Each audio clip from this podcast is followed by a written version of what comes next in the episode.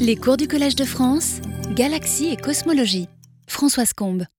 Bonjour à tous, euh, je suis ravie de vous retrouver. Je vais quand même enlever le masque pour, que vous puissiez m'écouter euh, relativement bien. Et merci d'être venus. J'espère que la, pandémie va s'arrêter, qu'on va pouvoir faire une année tranquille. Donc cette année, nous allons euh, parler de phénomènes variables. Alors, contrairement à ce qu'on pourrait penser, le ciel n'est pas immuable mais il y a énormément de choses qui varient. On va voir, ça va nous donner des renseignements très intéressants sur les objets et les phénomènes. Alors, euh, ils sont d'une grande diversité. Donc, dans cette première exposé, on va faire un survol de ce qui est variable, et puis dans les exposés suivants, on va aller en détail des phénomènes. Alors, par exemple, il y a des étoiles variables euh, de RR qui sont des petites étoiles très peu brillantes, mais euh, variables sur moins d'une journée. Les céphéides que vous connaissez certainement très bien, puisque ce sont des indicateurs de distance qui nous permettent de regarder les galaxies jusque la de Virgo. Certaines supernovae aussi qui nous permettent des indicateurs de distance encore plus loin, comme par exemple le CRAB ici qui est une supernovae 2. Il y a des noyaux actifs et surtout, ce qui varie beaucoup, ce sont des trous noirs supermassifs. Ce qui varie beaucoup, c'est lorsque le jet de, de trou noir est juste dans la ligne de visée. À ce moment-là, euh, on a des vitesses superluminiques, euh, on a une accélération de tous les événements et donc des, échelles qui peuvent être de la seconde à l'année. Et puis des microquasars, c'est exactement comme les, trous noirs qu'il y a au centre de chaque euh, noyau actif, mais en plus petit, en miniature. Donc des trous noirs de masse stellaire, comme vous en voyez ici, mais des binaires en général, des binaires qu'on regarde en X et qui varient beaucoup en X, de la seconde, microseconde. On va en déduire énormément de choses, et puis euh, les sursauts gamma, sursauts radio, qui feront l'objet d'exposés différents et qui nous renseignent sur la cosmologie. Donc pour entrer dans le début, euh, les étoiles variables. Donc les étoiles, vous avez le fameux diagramme euh, température et luminosité, c'est-à-dire couleur, magnitude en quelque sorte. diagramme de Hertzsprung-Russell, qu'on dit aussi. Et puis vous avez plusieurs variabilités. Vous avez en orange ici des euh, étoiles un peu ordinaires comme le Soleil, qui sont assez régulières, qui envoient, grâce à leur convection et leur champ magnétique, euh, des éjections de masse, mais ce n'est pas très spectaculaire et ça ne nous aide que à euh, comprendre un peu la, physique interne du Soleil, mais n'a pas beaucoup de portée. Ici, vous avez tout ce qui est en vert, ce sont les modes de gravité. Donc tout ce qui est vraiment très intéressant, les céphéides, les RR qui sont des indicateurs de distance et qui sont dans une zone variable. On va euh, expliquer un peu qu'est-ce qui varie dans une céphéide. Vous savez que euh, Henrietta Leavitt, en 1909, a trouvé une relation période-luminosité pour ces céphéides, et c'est ça qui a permis à Hubble de trouver des céphéides, par exemple, dans la nébuleuse d'Andromède, et montrer qu'elle était à 2 millions d'années-lumière et non pas dans la Voie lactée. Donc ça euh, permis de savoir que les galaxies existaient à cette époque-là. Et puis, il y a les modes acoustiques en bleu qui sont dus à la pression, donc c'est différent. Ici, c'est la gravité. Euh, dont on ne parlera pas beaucoup, parce que c'est des naines, naines blanches. Donc les céphéides, euh, à quoi est due cette euh, oscillation? En fait, c'est une oscillation de la magnitude, ici, l'intensité, en fonction du temps. ici, vous avez une céphéide qui fait à peu près 6 jours de période. Vous avez un maximum, minimum, et ça correspond à la, les couches externes de l'étoile qui enflent euh, donc là, la surface de l'étoile, comme vous voyez, est plus grande. La luminosité est proportionnelle à la surface de l'étoile, elle est bien plus grande. Et puis ensuite, elle se contracte à nouveau et euh, la luminosité est plus petite. Euh, cette instabilité est due au fait que vous avez consommé tout l'hydrogène qui est devenu hélium et vous allez brûler l'hélium dans le cœur pour donner du carbone, de l'azote, de l'oxygène. Et cette, cette combustion de l'hélium va extrêmement chauffé, va devenir, euh, va ioniser tout l'hélium, ça va être optiquement épais à la, au rayonnement, donc ça va, le rayonnement ne va pas pouvoir sortir. Vous allez avoir beaucoup de pression de radiation qui va pousser, qui va compenser la gravité et qui va euh, produire euh, l'inflation, enfin le, gonflement de l'étoile ici. Et puis au bout d'un moment, l'enveloppe externe est beaucoup plus diffuse et la lumière va passer, donc euh, la pression de radiation va tomber et la gravité va reprendre le dessus. Et donc vous allez à nouveau contracter et ainsi de suite. Donc c'est une instabilité qui fait des oscillations très régulières. Et ces céphéides sont très lumineuses, 100 000 fois la luminosité du Soleil. Donc ça nous permet d'aller très loin, donc jusqu'à la main de la Vierge, pour avoir les distances. Alors vous voyez, on compare certaines variables. Il y a aussi dans la branche des géantes rouges le, TRGB, mais j'en parlerai pas plus que cela. Ici, vous avez la luminosité donc dans la bande K. Ici, la, un log de période. Vous voyez que les RR lirées sont aussi des variables pulsantes grâce à la gravité, mais elles ont des périodes moins que la journée, quelques heures. Ici, les céphéides, vous voyez la, régularité de la euh, relation période-luminosité. Ici, vous avez quelques jours et ici, vous avez 100 jours, des mois. Ici, vous avez une animation euh, durant une nuit d'observation et vous voyez que euh, certaines étoiles, ce sont les RR lirées justement, qui peuvent, dans quelques heures, donc durant la nuit, vous avez ces variations de luminosité, c'est un peu un arbre de Noël, et vous avez une multiplication par deux de la brillance, ça devient plus bleu. Et donc, ce sont. Alors, c'est tout à fait. Ça ne peut pas se confondre avec le mouvement propre. Le mouvement propre, le temps de traversée d'une étoile, d'un amas globulaire comme ça, c'est 100 000 ans. Donc, ce n'est pas du tout des étoiles qui bougent. Elles restent fixes, mais euh, elles oscillent. Donc, avec ces RR lirées, on peut euh, déterminer les distances. Ce sont des vieilles étoiles, donc des distances de, euh, des satellites, des traînées de, des courants de marée vous voyez une simulation ici qui vous montre le phénomène de la Voie lactée avec tous ces satellites. On, pense que euh, les étoiles qu'il y a dans le halo de la Voie lactée sont une accumulation de petits satellites qui ont été euh, avalés par la Voie lactée et qui font des courants de marée. Ces courants de marée ne vont jamais se mélanger. Donc ici, des, les satellites a été détruit. il fait une certaine queue de marée ici. Et ces queues de marée ne vont jamais se mélanger complètement. Il va falloir attendre plus que l'âge de l'univers, plusieurs euh, fois l'âge de l'univers avant que tout se mélange. Donc heureusement d'ailleurs, comme ça on peut retracer dans le, passé tout ce qui a été avalé par la Voie lactée. Il y en a un grand nombre, comme vous voyez ici. Et il y a aussi des amas globulaires, parce que les amas globulaires, lorsqu'ils passent vers le centre, ils vont être détruits par effet de marée. Euh, on pense qu'au début de la, formation de la Voie lactée, il y avait 1000 amas globulaires. Aujourd'hui, il n'y en a qu'une centaine. Donc la plupart ont été détruits et formé des queues de marée comme ça. Alors, dans la Voie lactée, vous avez euh, une vue ici avec la Voie lactée vue de profil et toute sa poussière, et vous avez euh, les deux côtés, nord et sud. Et vous voyez qu'il y a une, traînée de marée, un courant stellaire de marée principal, qui est celui de la naine du Sagittaire, qui est tombée récemment. En fait, le noyau qui reste, il est euh, sous la poussière ici, et on le voit donc dans les deux côtés. Et puis vous avez d'autres courants de marée comme Orphanstream, Monoceros, un petit peu plus faibles, vous avez ici un amas globulaire, Palomar 5, qui aussi euh, récemment, on a trouvé un autre amas globulaire, un peu dans la région de M33, qui est la galaxie du triangle, donc ça s'appelle le courant du triangle, mais c'est quand même un courant qui est à 26 kg par sec. Alors justement, avec ces RR lirées, on peut déterminer la distance très facilement, et le distinguer par rapport à toutes les étoiles de la Voie lactée qui sont un avant-plan et qui pourraient nous gêner. Donc là, on, a euh, toute cette information grâce à ces étoiles variables. On sait notamment, par exemple, euh, en même temps que euh, Lyrae et puis aussi Gaïa.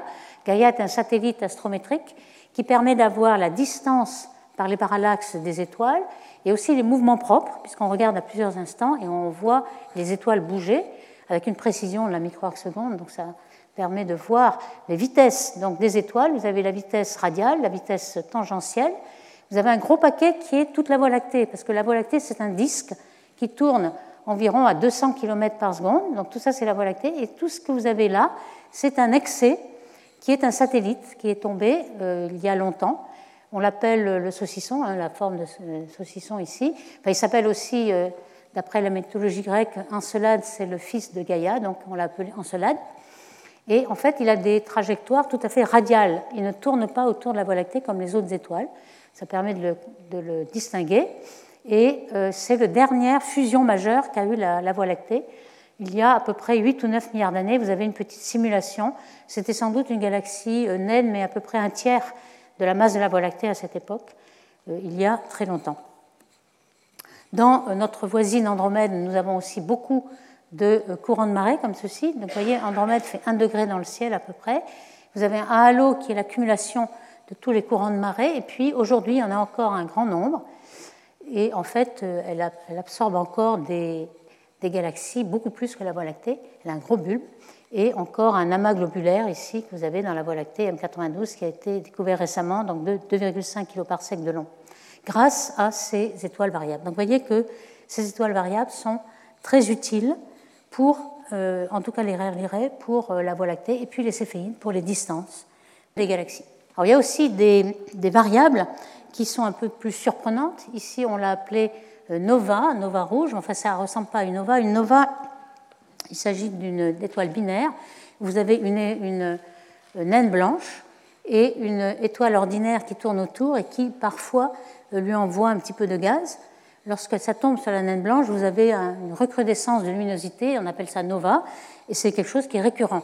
Lorsqu'il euh, y a une grande partie de gaz qui tombe sur la naine blanche, ça fait exploser toute l'étoile et c'est une supernova de type 1A euh, qu'on voit de très très loin et qui nous permet de, euh, de jalonner les distances. Alors ici, que s'est-il passé? Donc en 2002, on a observé une étoile qui a explosé, qui est devenue l'étoile la plus brillante de la Voie lactée. Elle a été un million de, de luminosité solaire. Et on s'est aperçu que c'était la fusion de deux étoiles. C'était une étoile triple, en fait. Il y en a deux qui ont fusionné. Et puis, ce qu'on voit, en, gros, c'est un, sorte d'écho. Hein, la, luminosité ici de l'explosion va être réfléchie par euh, du gaz qui était là autour, en partie dû au vent stellaire, mais aussi à cause d'un nuage moléculaire dans lequel était le groupe d'étoiles. Et donc, ce que vous avez l'impression, c'est que c'est comme un, cocon autour. En fait, euh, le nuage est un peu est beaucoup plus étendu, mais ce que vous voyez, c'est juste la surface de ce qui réfléchit le rayonnement. Hein, ce qu'on peut euh, représenter ici, par exemple, vous savez qu'une euh, ellipse, c'est le lieu des points où la distance entre les deux foyers épais, c'est-à-dire que la, la, corde rouge, si vous voulez, est une constante. Donc si vous voulez tracer une ellipse, vous prenez les deux foyers et vous tracez très facilement avec une corde votre ellipse. Donc ici, c'est exactement ce qu'il nous faut. Euh, un foyer est l'observateur, l'autre c'est la source. Alors l'observateur, il est plutôt à l'infini, donc l'ellipse va devenir une parabole. Ici, vous avez votre source. Et on aimerait avoir la surface où, à un moment donné, vous recevez tous les rayonnements, donc la même distance entre source, réflexion et observateur. Et c'est une parabole, enfin, l'extension de l'ellipse, ici une parabole de cette équation-là, hein, x2, euh, en fonction d'x. évidemment, euh, à un instant donné, vous aurez euh, cette loi, et ensuite vous aurez une coquille un petit peu supérieure à un temps ultérieur. Ici, vous voyez en fonction du mois de l'année 2002, euh, la luminosité qui a énormément varié dans le bleu, le vert et le rouge. Et dû à, cet écho, cette réflexion, vous avez l'impression que cette coquille qui est en expansion va plus vite que la vitesse de la lumière. C'est une vitesse qu'on appelle superluminique, mais qui est due simplement à ce que c'est un écho et ce n'est pas quelque chose qui se déplace, c'est seulement la lumière qui se réfléchit sur des coquilles supérieures. On a l'impression que les coquilles se déplacent à une vitesse. Alors on peut le simuler on regarde en fonction de la, distance x et puis la vitesse d'expansion que l'on mesure. Et vous voyez que si on écrit deux équations juste avec cette parabole et qu'on dérive cette équation, la vitesse de le rayon de la coquille est en effet euh, quelque chose qui a au dénominateur quelque chose qui va pouvoir devenir très très petit en fonction de 2r euh, moins ct. Et donc vous avez des vitesses très très grandes, donc supérieures à la vitesse de la lumière. Et on peut ainsi euh, savoir justement avec les points d'observation quelle est par exemple calibrer la distance de l'étoile et c'est une étoile qui était à 6 kg par. Donc ça c'est un événement un peu rare, assez spectaculaire, mais qui nous permet de mieux connaître ce qui se passe dans la Voie lactée. Aussi dans la même, étoile qui est remarquable, il a été possible de le faire en radio avec une haute résolution angulaire cette fois. Le VLBI, c'est le Very Large Baseline Interferometry donc des, télescopes radio euh, qui, prennent comme ligne de base le diamètre de la Terre. Et avec une raie, il y avait un maser de la molécule SiO. Et on voit bien qu'avec une résolution de la milliard seconde, on voit euh, aussi ce maser et on peut déterminer euh, quelles sont les distances. On l'a vu aussi le nuage moléculaire avec le satellite Spitzer en infrarouge. On a la poussière qui émet dans l'émission thermique on s'est aperçu qu'il y avait un, gros nuage moléculaire autour.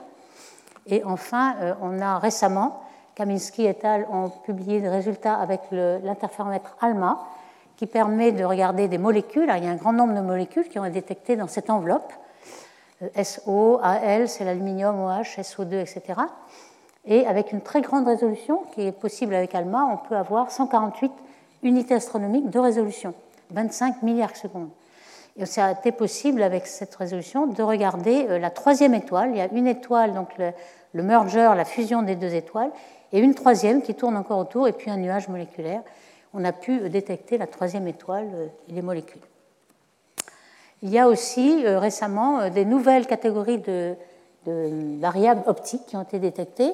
Avec quel instrument? Eh C'est un instrument qui est au Palomar, qu'on appelle Zwicky Transient Factory, donc des éléments transitoires, enfin variables, et qui est un euh, précurseur en fait du grand télescope dont on va parler tout à l'heure avec le séminaire avec Pierre Antilogus, qui va nous raconter euh, comment se développe le 8 mètres qui est au Chili et qu'on appelle aujourd'hui Vera Rubin et qui va être dédié à la recherche de ces, événements variables. Donc ici, c'est un petit télescope, 1,2 mètres, mais qui a déjà détecté beaucoup de choses.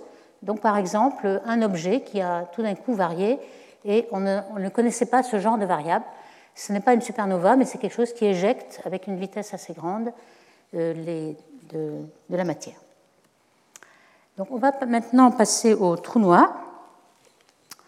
Euh, donc les, trous noirs euh, à la fois quasars, c'est-à-dire les trous noirs supermassifs qui sont chacun au centre de leur galaxie haute, mais aussi les micro-quasars, c'est-à-dire un peu la même chose mais avec une binaire et un petit trou noir de masse stellaire. Alors pourquoi euh, c'est intéressant de, comparer les deux C'est que le microquasar va avoir des variabilités qui sont très courtes, millisecondes, même microsecondes, et les autres, ça va être un peu la même chose, mais euh, des jours, des mois, etc. Donc il faut attendre beaucoup plus longtemps, et on va euh, s'enrichir des deux, des deux informations complémentaires. Alors déjà, je voulais bien préciser pourquoi ces variations sont très intéressantes, c'est que euh, dès qu'on a une durée de variation, un, sursaut par exemple de delta t comme euh, durée, euh, on sait quelle est la taille de l'objet qui a émis ce sursaut. En effet, la, taille de l'objet doit être plus petite que le temps de traversée qui correspond à delta t pour la lumière. Alors pourquoi? Parce que si vous avez cet objet-là qui a une taille d et qui, vaut pour la lumière, le temps de traversée serait t, qui est égal à d sur c, eh bien, si ce temps t est bien plus grand, à ce moment-là, vous voyez que euh, le sursaut va être reçu ici, puis ensuite on aura un sursaut qui va venir de cette portion-là, puis un sursaut qui est de cette portion-là, et finalement tout va être constant pendant t, qui est grand devant le sursaut, on ne verra plus du tout le sursaut. Vous voyez, si vous avez un objet qui varie sur l'ordre de la seconde, il faut que la taille de l'objet soit inférieure à la seconde lumière. La seconde lumière, c'est 300 000 km.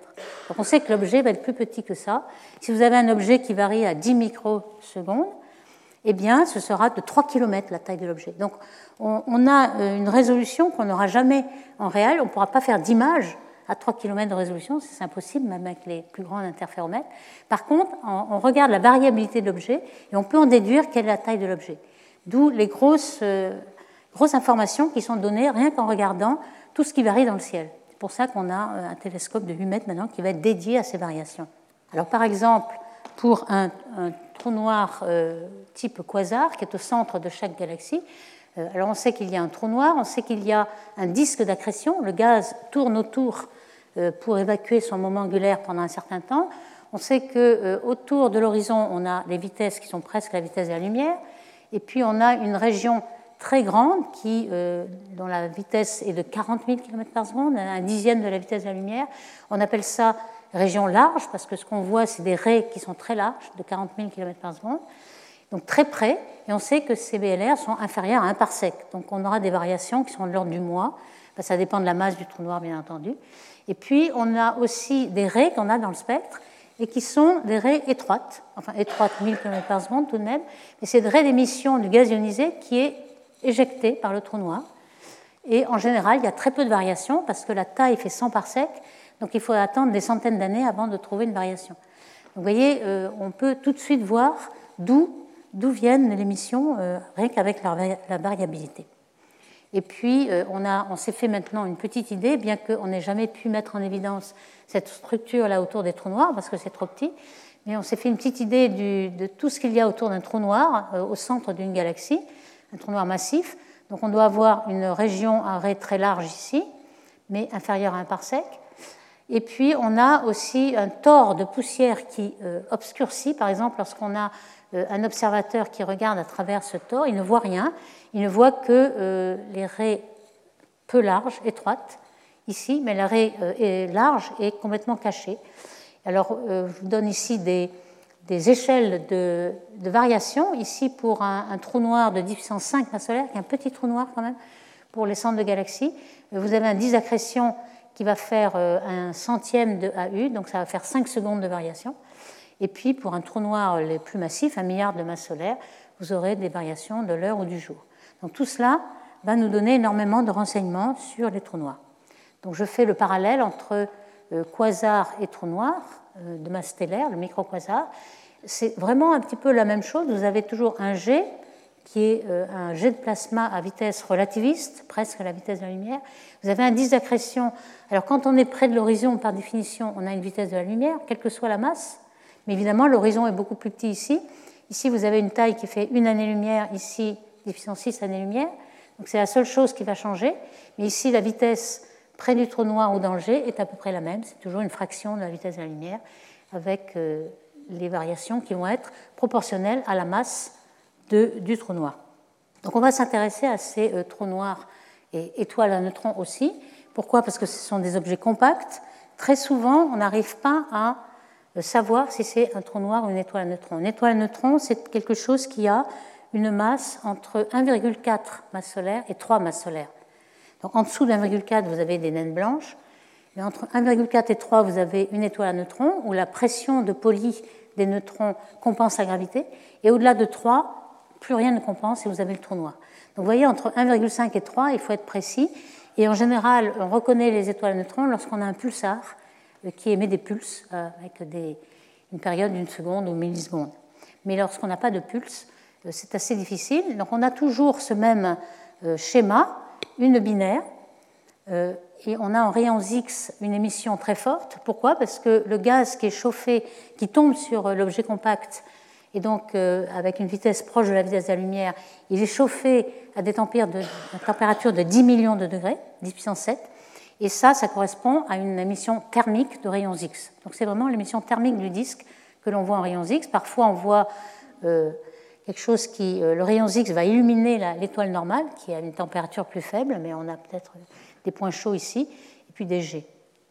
Euh, si le, champ magnétique autour de l'étoile à neutrons est très très fort, à ce moment-là, le, le matériel ionisé est perturbé lorsqu'on s'approche de l'étoile à neutrons. Il va suivre les lignes de champ, il va arriver par les pôles et non pas par le disque d'accrétion. Donc c'est la seule différence avec le trou noir, où avec le trou noir, tout est avalé d'un coup. Euh, ce qui est aussi une grosse différence, c'est qu'il n'y a pas d'horizon pour les étoiles à neutrons, hein, qu'on appelle bon, neutron star, hein, l'abréviation ici. Donc il n'y a pas d'horizon, c'est-à-dire que l'horizon que l'on calculerait pour une euh, étoile de 1,4 à 3 masses solaires, ce serait de l'ordre de euh, 3 ou 4 km. Or, le rayon de l'étoile à neutrons fait 10 à 15 km. Donc, l'horizon est plus petit que son rayon, donc il n'y a pas d'horizon. Donc, toute la masse qui va euh, tomber sur l'étoile, elle va rester là et chauffer. Donc, finalement, les étoiles à neutrons sont plus lumineuses que les trous noirs où la masse, lorsqu'elle arrive au, centre, eh elle est avalée et ne rayonne plus. Donc, on a à peu près 1000 fois plus lumineux pour la même masse de, l'objet compact et euh, le même euh, taux d'accrétion de, matière. Ce que vous voyez ici d'ailleurs, euh, ici en fonction de la période orbitale, donc de la masse du trou noir ou de l'objet compact, et la luminosité par rapport à la luminosité d'Eddington, qui est la, maximum que l'on peut accréter si on ne veut pas que la pression de radiation fasse éjecter la masse. Donc ici, vous voyez que tous les points de mesure des étoiles à neutrons sont mille fois au-dessus des trous noirs. Et en effet, on le vérifie bien, les étoiles à neutrons sont beaucoup plus lumineuses.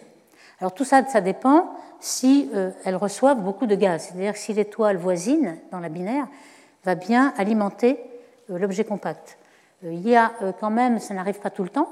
Parfois, il y a des épisodes où il y a beaucoup d'accrétion, d'autres, il n'y a pas beaucoup. Et lorsque on a cette luminosité qui est inférieure à le taux maximum qui pourrait être accrété, donc le, taux d'Eddington, lorsque c'est inférieur à 1%, on a un, système qui est beaucoup plus inefficace pour rayonner, donc il rayonne beaucoup moins, qu'on appelle ADAF, qui veut dire en anglais euh, Advection Dominated Accretion Flow. Donc c'est un flot d'accrétion qui va euh, finalement tomber directement sur le trou noir et même euh, former une couronne. Alors on le voit ici, par exemple, en fonction du taux d'accrétion, hein, M point c'est dm sur dt, c'est le taux de masse qui tombe sur l'objet compact. si le taux est vraiment très grand par rapport au taux maximum, alors on a un disque d'accrétion très mince, très dense, très chaud et qui rayonne efficacement. À ce moment-là, aucun problème, on a la, luminosité maximum. Lorsque ce n'est pas le cas, on va tomber dans moins, 10-1, 10-2, 10-3. À ce moment-là, le disque ne fonctionne plus, on n'a pas une efficacité de rayonnement. Donc le gaz va s'accumuler, va chauffer, va faire une couronne, une couronne de plus en plus diluée. Et ici, on a quelque chose qui ne rayonne plus. Euh, simplement, le taux d'accrétion de masse n'est pas assez grand. Alors, cette couronne, elle est très intéressante puisqu'on s'est aperçu que lorsqu'on est dans un état euh, peu lumineux, eh bien, les rayons X sont durs. Durs, ça veut dire qu'ils euh, ont une énergie plus grande que l'énergie thermique. On appelle les X mous dans ce cas-là, ceux qui, qui correspondent à 10 millions de degrés, c'est-à-dire 2 kV. Et puis, que se passe-t-il lorsqu'on a une couronne comme ça? Eh bien, on a un grand nombre d'électrons relativistes qui vont donner leur énergie aux X mous. Les X mous par une collision de Compton, Compton inverse. Donc, l'X mou va devenir X dur en prenant l'énergie de l'électron relativiste. Donc, s'il y a une couronne, donc une luminosité faible de l'objet, vous avez des X durs. Et lorsque vous avez la luminosité maximum, vous avez que des X mous. Ça paraît un peu contradictoire, mais on comprend pourquoi à cause de la présence de la couronne. Alors la hum, température maximum que vous pouvez avoir si vous chauffez cette couronne euh, au-delà de l'émission d'un disque mince à 10 puissance 7, eh bien on s'est aperçu que c'était 10 puissance 12 degrés K. On peut aller jusque-là. Euh, au-delà, il y a un, autre refroidissement qui arrive. C'est justement le, refroidissement Compton. Euh, le, rayonnement va être par les X durs, ça ne va pas être thermique mais euh, tous les électrons relativistes vont donner leur énergie aux, X. Donc avec cette émission Compton inverse qui arrive, on ne doit pas pouvoir dépasser ce 10 puissance 12 degrés. Ce qui arrive, en général, on a, ce plafond, cette saturation, sauf pour certains cas. Alors ici, vous avez un cas d'un blazar. Ce qu'on appelle blazar, c'est un, jet radio qui vient juste vers vous. Ici, vous avez le noyau de la galaxie est ici, vous avez un jet radio, ce que vous voyez en rouge, qui euh, s'en va derrière, mais qui est très peu lumineux. Et l'objet qui vient vers vous, il a un effet de Doppler relativiste et qui est beaucoup plus lumineux que celui qui vient derrière. Donc là, on a un, boost relativiste qui euh, augmente la vitesse aussi, on a des vitesses superluminiques, et qui va augmenter la variabilité et qui va aussi euh, artificiellement augmenter la température, qui normalement est réellement de 10 puissance 12 degrés, mais euh, qui va être supérieure. Alors ici, vous voyez en effet ce blazar, ici, hein, qui est un peu représenté avec le G qui vient vers vous. Et ce qu'on mesure, c'est 10 euh, puissance 13 à 10 puissance 14 K, ce qui nous fait mesurer en fait le boost relativiste. Qu'est-ce que c'est? C'est l'effet Doppler relativiste, si vous voulez. Si bêta égale le rapport de V sur C, la vitesse de la lumière C, eh bien, on peut euh, en déduire que boost relativiste, un facteur 9, il va y avoir des vitesses très relativistes vers vous.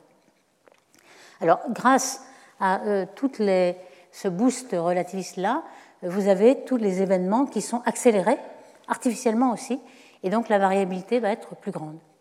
Encore une fois, on va euh, en déduire quelque chose sur la source à partir de la variabilité.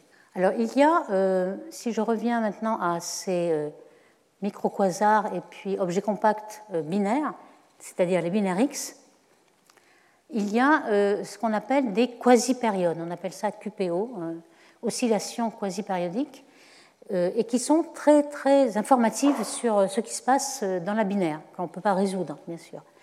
Donc c'est avec des échelles de temps de millisecondes. Pour les étoiles à neutrons qui sont plus petites, euh, en général, la fréquence est bien plus grande, supérieure à 60 Hz, même plus, 1000 Hz parfois. Et puis pour les trous noirs qui sont plus gros, et donc euh, la, fréquence de rotation est, plus basse, vous aurez inférieur à 30 Hz. Alors il y a une grande variabilité de, ces euh, structures. Hein, ici, vous avez. Alors ce qu'on fait, c'est la transformée de Fourier du signal. Vous avez un signal qui oscille, mais en fonction du temps. Là, on va regarder quelle est la fréquence principale de, l'oscillation du signal. Donc, vous faites la transformée de Fourier et vous voyez ce genre de choses. Par exemple, pour les trous noirs ou les étoiles à neutrons, euh, on a identifié plusieurs types. Donc, ABC, ce n'est pas, pas la peine de retenir cela, mais vous voyez un petit peu le, genre de, spectre en fait, de, puissance, vous avez des, fréquences qui ne sont pas très pointues. C'est-à-dire vous avez des, trucs assez larges. Alors pourquoi Si vous aviez par exemple une fonction du temps, un signal en fonction du temps qui ne serait que le cosinus d'une certaine fréquence nu 0, évidemment, vous auriez une fonction delta à la fréquence nu 0, lorsque vous avez une fonction de transformée de Fourier. Mais lorsque euh, vous avez du gaz qui tourne autour et puis qui finalement va être avalé par l'objet compact, donc l'épisode d'accrétion ne va pas durer longtemps. On a un certain durée de vie, hein, une exponentielle de moins taux sur taux, un peu comme une durée de vie, une demi-vie. Et donc lorsque vous faites la transformée de Fourier de ce terme-là, ça va vous donner un autre terme qui euh, élargi un peu euh, la, fonction delta, et ce terme-là, évidemment, est inversement proportionnel à la durée de vie. Si la durée de vie est, très longue, vous aurez quelque chose de très petit, et donc presque une fonction delta dans la fréquence. Donc vous voyez, ces, euh, périodes quasi-périodiques, négociations quasi-périodiques, simplement parce que euh, vous avez parfois du gaz qui tourne autour de l'objet, mais qui n'est pas là de façon infinie. Donc c'est seulement quelques périodes. Parfois, vous en avez plusieurs, euh, vous avez des résonances. vous avez sans doute du gaz qui arrive euh, de façon euh, azimutale ou de façon polaire ou de façon différente. Et puis, alors là, je ne détaillerai pas tout cela, mais vous voyez que vous avez énormément de un zoo de, caractéristiques. Par exemple, on a eu l'idée de le mettre en fonction de la dureté du, rayonnement X.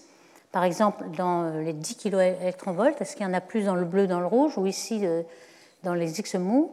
Ou bien même l'intensité en fonction de la dureté du rayon X. Vous voyez qu'il y a des, il y a des sources qui euh, représentent des, des Z, donc on appelle ça une source Z, etc.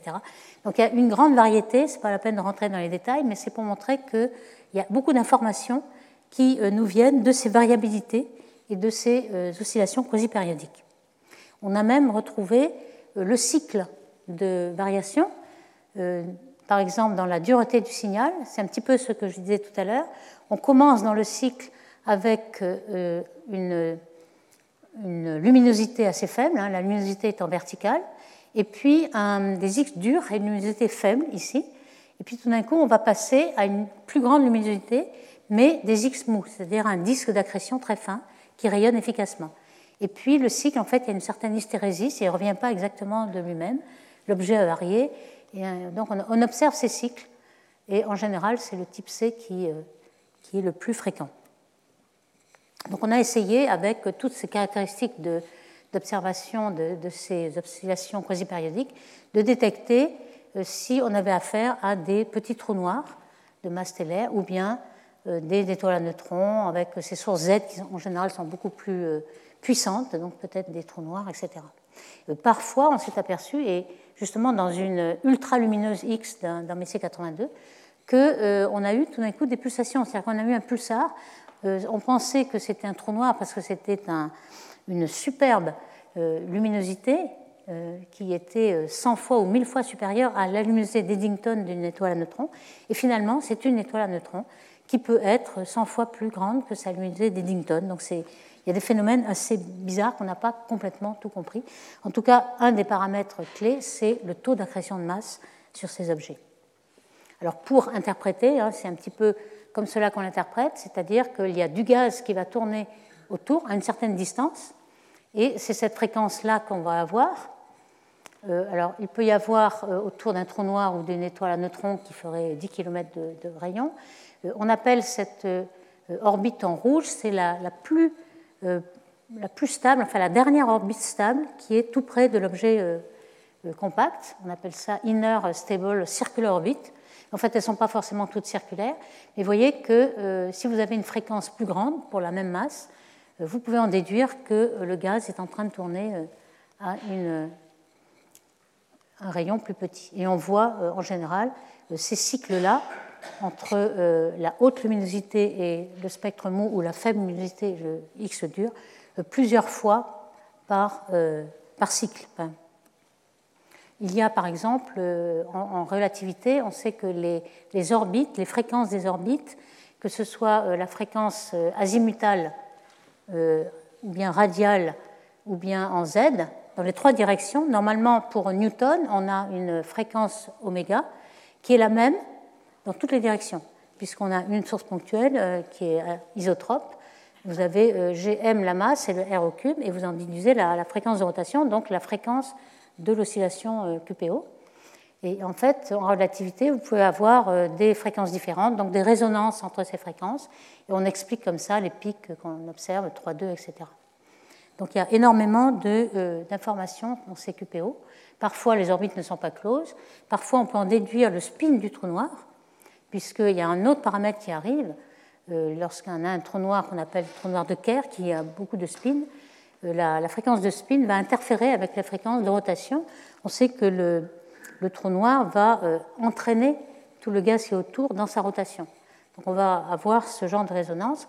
On peut aussi, en, sachant à quelle distance tourne le gaz, par exemple, on sait que si le gaz tourne de façon directe, il va pouvoir se rapprocher jusqu'à un rayon gravitationnel de l'objet compact. Et s'il est en, rotation rétrograde, euh, il ne peut pas se rapprocher plus que 9 fois ce rayon. Donc si on mesure cette fréquence, on va pouvoir savoir si l'objet tourne de façon euh, directe ou rétrograde. Il y a aussi la précession de Leinstering, qui est vraiment la précession, un effet relativiste pur c'est-à-dire euh, un trou noir qui a un spin, par exemple ici, vous avez un trou noir qui a un spin euh, d'orientation verticale. Euh, le gaz qui tombe dessus n'est pas forcément à la même orientation, il peut être orienté différemment. Donc il va être soumis à un couple qui va tendre à l'aligner sur la rotation du trou noir. Et ça, ça va se faire de façon progressive. On va pouvoir avoir une certaine distorsion du disque s'il est assez visqueux. S'il n'est pas visqueux, on va même craquer le disque en plusieurs sous-disques comme cela et qui va en fait ils vont collisionner et tomber plus vite vers le centre. Donc ceci est, assez observé et on peut montrer qu'il y a en effet une fréquence de précession euh, que l'on observe et qu'on peut simuler. Alors ici vous avez une petite simulation numérique euh, qui prend en compte la relativité générale avec le trou noir ici. Et vous voyez que dans, cette chute de gaz qui tombe sur le trou noir, vous avez déjà aligné euh, le gaz tout près du trou noir selon le, le spin et le disque d'accrétion perpendiculaire au trou noir. Mais ce n'est pas le cas de tout le gaz euh, autour. Ici, euh, on a euh, des observations de ce genre où l'intensité des rayons X est proportionnelle à la fréquence. Alors ça, on le comprend un petit peu, puisque si vous avez beaucoup plus de luminosité, ça veut dire que le gaz est en train de tomber, il se rapproche du centre, donc la fréquence croît, normalement, on s'attendrait à ça. Donc c'est ce qu'on observe. Mais dans le détail, on a pu montrer euh, qu'il euh, y avait plusieurs fréquences et avec quelle résonance on pouvait expliquer ces oscillations quasi-périodiques. Et puis parfois, on peut vérifier même en regardant. Alors là, c'est grâce à la radioastronomie et à l'interférométrie à très longue base. Alors vous voyez un, exemple récent ici. On a les rayons X qu'on a suivis pendant un certain temps. Et puis euh, en radio, on a observé à plusieurs fréquences en gigahertz avec une résolution euh, capable en 2015 ici de résoudre. Alors ici c'est le mois de juin, à quelques heures près. Vous voyez que le G radio, qui est tous ces contours en blanc ici, eh bien, il a en quelques heures, ici euh, vous avez 13 heures, 14 heures, 15 heures, vous avez une précession du G radio qui est revenu dans sa position normale. Donc vous avez toutes ces précessions qui sont visibles pour une fois. On peut confirmer ce qu'on a interprété par les oscillations quasi-périodiques des rayons X. On peut voir qu'il s'agissait d'une précession euh, du disaccrétion et du G qui est perpendiculaire, et on le voit directement. Alors c'est un trou noir euh, de, nature stellaire dans la Voie lactée euh, qui fait 9 masses solaires, donc assez important. Il y a aussi des microquasars comme celui-ci, très connu, qui est assez proche du Soleil, et on a une interférométrie qui nous permet d'avoir euh, des milliards secondes euh, et on peut suivre la précession du G. Là, c'est le G qui sort du, trou noir et il, euh, y a un mouvement propre de 7 à 10 milliards secondes par jour. Et on a pu montrer qu'il a créé du gaz et en effet, il avait une précession de Leinstering. Ce, ce microquasar, en fait, c'est une supernovae qui a explosé, qui est devenue un trou noir, et le compagnon est toujours là n'est pas parti. On a une nébuleuse, en fait, un petit peu comme le crabe, qui est autour de son trou noir ici. Et euh, l'étoile compagnon continue à euh, euh, donner du gaz au trou noir, et c'est pourquoi on a ce, jet et ce d'accrétion et on arrive à avoir des renseignements sur la vie de ce trou noir après son explosion de, de supernovae. Dans ce micro-quasar-là, vous avez aussi des jets que l'on peut suivre à l'échelle du mois avec une vitesse qui est super luminique vers vous. Et on a pu avoir plusieurs cycles. Le cycle d'indice d'accrétion très efficace pour rayonner, du jet qui s'en va et ensuite de la couronne qui se forme. Ici, vous avez en rouge les rayons X, en vert les rayons gamma et en bleu la radio. Et on a ce, genre de cycle où il y a un petit peu de gaz qui tombe dessus puis ensuite qui s'arrête. On, a pu l'avoir parfois une dizaine par jour. C'est très rapide. Euh, c'est pourquoi les microquasars sont des éléments euh, très intéressants à observer. Donc cette classe de QPO, si je reviens un petit peu au type A et B et C, le C est le beaucoup plus fréquent. Ce que vous voyez, c'est les fréquences du gaz qui tourne et qui résonnent ici. Et puis vous avez aussi quand même de la, du signal ici qui est un bruit blanc, bruit blanc ou blanc rouge, et qui est dû un peu à euh, des, variations stochastiques du gaz qui, a des climps, etc. Donc on peut essayer d'expliquer un petit peu, euh, de comprendre pourquoi on a ce bruit stochastique. Ici, vous avez par exemple, je décompose les euh, oscillations périodiques, vous avez le battement de deux fréquences, mais très très régulières, donc périodiques complètement. Si vous faites la transformée de Fourier de ce signal, vous avez deux fonctions delta aux deux fréquences que l'on a mis dans ce signal.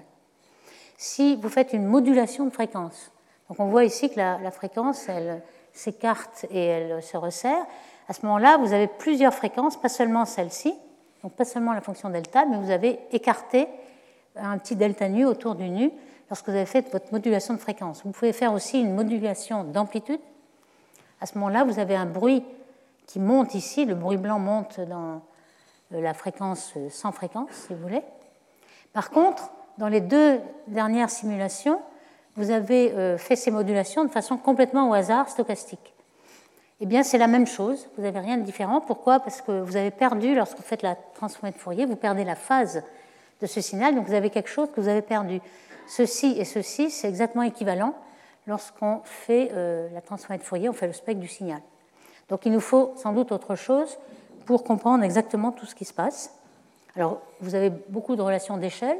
J'ai déjà parlé de la relation qui relie la fréquence de ces oscillations quasi-périodiques avec euh, l'intensité. Et vous voyez que vous avez euh, la structure dans le signal. On veut l'exploiter, aussi la fréquence moyenne de ces euh, QPO en fonction de la fréquence extrême, la plus basse, celle qui est au bord du disaccrétion, donc c'est ce qui tourne le plus lentement on a une belle relation d'échelle. Donc tout ceci va nous aider, en plus de, euh, des oscillations quasi-périodiques, à savoir un petit peu ce qui se passe autour du trou noir. Ici, vous avez par exemple une résonance entre la vitesse orbitale du gaz qui est en train de tomber et puis euh, le spin de l'objet compact, que ce soit une étoile, neutron ou un trou noir. Et vous avez des battements. Et dans les euh, QPO, vous voyez ces battements, plusieurs fréquences, et ainsi de suite. Ok, donc dans la dernière partie de mon exposé. Je vais essayer de survoler un tout petit peu, mais on va revenir dans des exposés futurs, euh, sur les sursauts gamma et les sursauts euh, en rayon euh, radio, en rayonnement radio. Alors ces sursauts gamma qu'on appelle gamma reverse, vous le verrez souvent GRB, on va l'appeler sursauts gamma, ont été découverts seulement en 1973 et au début ils étaient classifiés parce qu'ils étaient détectés par les militaires qui pensaient qu'il s'agissait de la guerre des étoiles entre la Russie et les États-Unis, mais en fait rien du tout. Ils sont avérés être toujours là, quelle que soit la présence d'avions ou de sous-marins. Et donc il y a eu un mystère jusqu'à le lancement de ce satellite Gamma Ray Observatory, le GRO, qui avait à son bord un instrument qui s'appelait BATSE, ça voulait dire les bursts and transient source, donc les objets variables et les, et les sursauts. Donc cet instrument a été construit pour détecter les sursauts. Et au début, on pensait que c'était, on ne savait même pas si c'était dans le système solaire qu'on voyait ces sursauts, donc ça aurait été des, événements qui étaient très peu euh, lumineux. Ça aurait pu être aussi dans la Voie lactée, un peu plus lumineux. Et puis, euh, dans les deux cas, on l'aurait vu sur l'écliptique ou sur le plan galactique. Et finalement, après ce satellite, on voit que tous les événements reçus, euh, ils se répartissent de façon homogène dans tout le ciel. Donc c'est quelque chose qui est cosmologique qui vient des galaxies extérieures et qui est partout. Donc ça, c'était un premier point, savoir d'où venaient ces objets. Alors on sait quand même, puisque ce sont des objets qui, euh, qui durent une seconde ou une minute, une seconde, quelque chose de très court, que ce sont des objets compacts. Comme je vous le disais tout à l'heure, c'est inférieur à la seconde lumière ou à la, minute lumière. Donc on pense que ça va être un objet compact, étoile à neutrons, trou noir, ou bien fusion de trous noirs, etc. Et on aura sans doute un jet avec des chocs qui vont pouvoir donner des rayons gamma, mais qui vont pouvoir donner de l'optique, des rayons X, de la radio, etc. Donc ça, on va le détailler. Euh, maintenant, on en sait beaucoup plus sur ces, sur ces sursauts. Alors, par exemple, on s'est aperçu qu'il y en avait des courts et des longs, deux catégories. Ici, vous avez la durée, et ici, la dureté du signal de gamma ou de X, donc des rayons X durs ou mous. Vous voyez qu'il y a deux catégories. Ici, on peut le voir aussi sur les histogrammes. Et ce qui sépare les deux catégories, c'est euh, la durée de deux secondes. Donc soit vous avez quelque chose qui est de l'ordre de la seconde ou inférieur, et vous avez des courts, ce qu'on appelle courts, et puis des longs, ça peut aller jusqu'à 15 minutes. Et ce sont, euh, pendant ce temps-là, ce sont des objets qui émettent le plus d'énergie. Ici, vous avez en une courte période, une seconde, 10 puissance 54 erg, alors qu'une supernovae qui dure un mois a 10 puissance 51 erg. Donc vous vous rendez compte que euh, ces objets, c'est pour ça qu'on les voit à très très grand redshift, ils euh, rayonnent énormément, ce sont les objets les plus lumineux euh, du ciel. Ici, ce que vous voyez là, c'est qu'on s'est aperçu que les cours étaient un type d'objet. Hein, les cours, c'est des binaires, fusion d'un trou noir, etc. Et, puis les longs, c'était plutôt une étoile supermassive, une hypernovae, beaucoup plus grande qu'une supernovae, et qui va donner évidemment une étoile, un neutron, un trou noir. Et euh, ces objets, alors c'est un tout petit peu, on les détecte un peu plus loin, mais pendant un certain temps, euh, c'était les objets les plus lointains détectés, alors que les, quasars étaient jusqu'à 7,5. Maintenant, on a des galaxies jusqu'à z égale 11 ou 12, encore qu'on n'est pas très sûr du, décalage vers le rouge, c'est plutôt des, des redshifts photométriques. Alors, un des avantages de ces sursauts gamma, c'est euh, lorsqu'on a un, ce qu'on appelle une suite. Ils descendent en luminosité très lentement, ça peut durer euh, des, quelques jours. On appelle ça afterglow. Donc euh, on a une alerte si ça dure euh, quelques minutes, et puis ensuite on peut observer pendant quelques jours dans cette direction. Et ils sont tellement forts qu'ils sont plus forts que les quasars et permettent d'observer tout ce qui est sur la ligne de visée entre le, sursaut gamma et nous, en absorption, avec du gaz qui, qui est d'hydrogène ou autre chose. Et c'est un petit peu le travail que l'on fait avec des quasars, mais là c'est tellement fort qu'on peut détecter encore plus de raies euh, qui nous renseignent sur tout le milieu intergalactique entre le sursaut et nous. Alors comme ce sont les objets les plus lointains, c'est très intéressant. Donc vous voyez euh, un grand nombre d'objets qui ont été détectés 10 euh, heures après les... Alors on, on, détaillera tous ces sursauts gamma. D'autres sursauts radio ont été détectés encore plus récemment c'est encore un mystère qui n'est pas complètement euh, résolu, mais là, c'est des, objets qui varient de façon très rapide, la milliseconde. Donc, c'est vraiment des objets très compacts, encore une fois, et sans doute des étoiles à neutrons. Euh, aujourd'hui, alors pendant très longtemps, euh, on avait des événements, mais aucun ne se répétait au même endroit. actuellement, on a à peu près plus de 600 sursauts radio comme ceci, avec 25 qui se répètent. Donc à ce moment-là, on peut tenter de savoir quel est l'objet et notamment, on en a eu un dans la Voie lactée euh, qui a été détecté, euh, qui est une supernovae euh, qui, sort d'une supernovae et qui est ce qu'on appelle une magnétar. Qu'est-ce que c'est qu'une magnétar C'est une étoile à neutrons qui normalement ont déjà un champ magnétique très grand, 10 puissance 12 Gauss. Hein, le Gauss, c'est ce qu'il y a sur Terre, le champ magnétique terrestre. Mais là, on a un, un, champ magnétique encore des ordres de grandeur supérieurs à celle des étoiles à neutrons ordinaires. Donc on l'appelle magnétar. Et en effet, euh, celui-là a un sursaut, il y a plusieurs sursauts, même des milliers de sursauts qui ont été euh, observés dans la même direction. Ici, vous voyez une petite carte avec euh, le rayonnement en X et en rouge qui est la radio. Alors, comment on, peut connaître les distances? Eh bien, ça, c'est la première détection, le RIMER.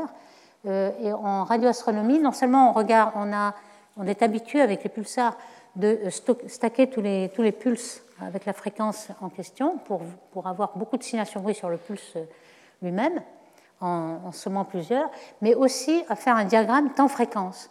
C'est-à-dire que ici, c'est la fréquence à laquelle vous observez en radioastronomie et le temps. Euh, ce que se passe-t-il C'est qu'entre l'objet et vous, vous avez un milieu qui est ionisé, qui a une certaine densité d'électrons par unité de volume. Et ces électrons, surtout pour les basses fréquences, euh, ralentissent le rayonnement, c'est-à-dire diffusent le rayonnement et le, ralentissent. Donc pour les, basses hautes fréquences, hein, ici on a une haute fréquence, on arrive tout de suite à, ce temps-là. Et puis pour les plus basses fréquences, hein, lorsqu'on descend en fréquence, eh bien on va arriver plus tard. Donc on a ici 400 millisecondes de retard. Et ce retard, on le mesure. On appelle ça la mesure de dispersion. On disperse le signal en quelque sorte. On appelle ça DM, dispersion measure. Et cette, euh, cette quantité-là, la mesure de dispersion, est proportionnelle à la euh, densité volumique d'électrons, qui on connaît un peu son ordre de grandeur sur la ligne de visée, et la distance. Donc c'est la colonne densité de l'électron. Et donc on a les distances, et là on s'aperçoit que ces objets sont très loin. Ils ne sont pas non plus euh, dans la galaxie, ni, ni dans les galaxies proches. Aujourd'hui, il y en a à peu près 600. Voyez un peu, en 2018, il y avait euh, l'accroissement du nombre de ces objets. Aujourd'hui, on a, euh, dans le futur, on aura le SKA, le Square Kilometer Array, qui va nous détecter énormément de ces objets. Mais aujourd'hui, on a les précurseurs, ASCAP qui est en Australie, CHIME qui est au Canada, et ces objets, ces télescopes, pardon, ont détecté jusqu'à présent à peu près 600 objets. Et si on extrapole à tout le ciel, il devrait y en avoir 1000 par jour environ. Donc on aura avec SKA, qui pourra regarder tout le ciel, un grand nombre de statistiques sur ces objets. Alors pour l'instant, on peut euh, regarder ce qu'il donne dans des diagrammes luminosité et fréquence multipliées par durée. Alors qu'est-ce que ça veut dire La fréquence, c'est le nombre de pulses que vous avez par seconde? Et la durée, c'est la durée du pulse, qui est bien plus petite qu'une seconde. Donc c'est en fait le temps que vous voyez l'émission. Et vous voyez que euh, par rapport aux pulsars, qui aussi ont des pulses de millisecondes, vous êtes bien plus lumineux des ordres de grandeur de luminosité, ce qui fait que vous pouvez détecter jusqu'à un redshift de 4. Ici, vous avez le seuil de détection pour certains redshifts de ces euh, sursauts radio, alors que les pulsars, vous pouvez détecter surtout dans la Voie lactée et petites galaxies proches, mais pas beaucoup plus loin. Donc là, c'est quelque chose qui est un outil cosmologique pour détecter dans les galaxies très lointaines. Et ce que vous voyez ici, c'est certains euh, sursauts euh, gamma certains blazars ici, et puis d'autres euh, euh, variables. Et évidemment, euh, ici, vous voyez que ce diagramme est fait pour avoir une certaine température de brillance du pulse qui va croître dans ce sens-là. Donc on reviendra un peu sur, sur, ce diagramme qui est très intéressant. Et donc aujourd'hui, on a plusieurs télescopes qui commencent à s'intéresser beaucoup à ces domaines variables. Alors tout à l'heure, le séminaire de Pierre Antilogus va vous décrire le 8 mètres du Vera Rubin Telescope, mais aujourd'hui on a déjà des précurseurs qui sont euh, ce télescope-là d'un mois de deux, qui est un Schmidt, qui peut regarder une grande partie du ciel, donc euh, il regarde tout le ciel en trois jours et il permet de détecter énormément d'objets variables. Euh, on a vu qu'on avait découvert des objets variables, il n'y a pas que des pulsars, des, quasars, des, trous noirs. En fait, il y a aussi des objets du système solaire qui sont dans le tas détectés, comme les astéroïdes et certaines comètes euh, qui euh, étaient interstellaires. Donc, en résumé, j'espère que je vous ai convaincu que les, objets variables sont très riches et peuvent nous apporter énormément de renseignements sur les objets et les phénomènes qui se passent dans le ciel. Donc il ne faut pas se passer de, cette, ce qu'on appelle le time domain, c'est-à-dire le domaine temporel, pour obtenir plus de renseignements et surtout voir les objets qui sont tout petits qu'on n'arrivera jamais à imager, mais là on les voit par euh, leur variation temporelle. Donc dans les euh, cours suivants, on va euh, s'atteler à décrire un peu les microquasars, les blazars. certains euh, quasars changent de look, on va comprendre pourquoi. la destruction d'étoiles par les trous noirs, qui donnent des objets très variables aussi. Et puis on, on s'attellera aussi au sursaut gamma et au sursaut radio. Donc je vous remercie. Retrouvez tous les contenus du Collège de France sur www.colège-2-france.fr.